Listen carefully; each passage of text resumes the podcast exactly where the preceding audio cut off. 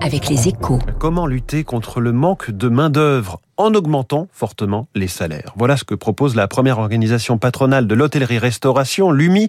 On en parlait dans le journal de l'économie à 6h40.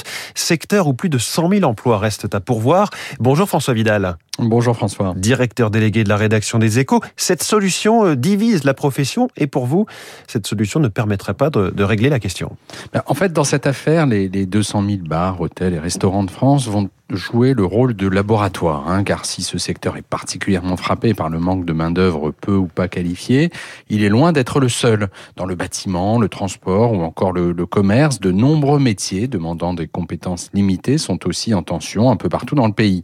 Il est donc évident hein, que la tentation d'augmenter les salaires pour renforcer l'attractivité de certains emplois va se poser ailleurs que dans l'hôtellerie et la restauration.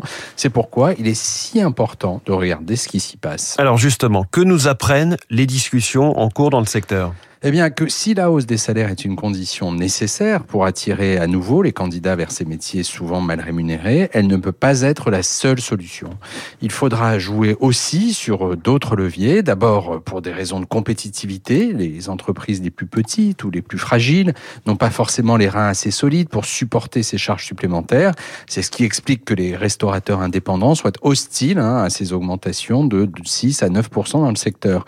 Ensuite, parce que si ces emplois ne trouvent pas c'est aussi en raison de leur pénibilité. Il faudra donc réfléchir à des organisations différentes du travail. Dans la restauration, cela veut dire par exemple créer des équipes du matin, d'autres du soir, ou préserver un week-end une ou deux fois par mois. En clair, il va falloir innover, comme beaucoup d'autres entreprises ont déjà été contraintes de le faire, en raison de la généralisation du télétravail. Restauration, la pression monte sur les salaires. C'est à la une de votre journal Les Échos ce mercredi matin. Merci François Vidal. Et à demain, 7h10. À demain. La pression monte aussi sur la Sécu. Son déficit est en train de filer. La Cour des comptes s'en inquiète. Dans un instant, l'invité de l'économie, Jean-Charles Simon, président de Station. Radio Classique, il est bientôt 7h.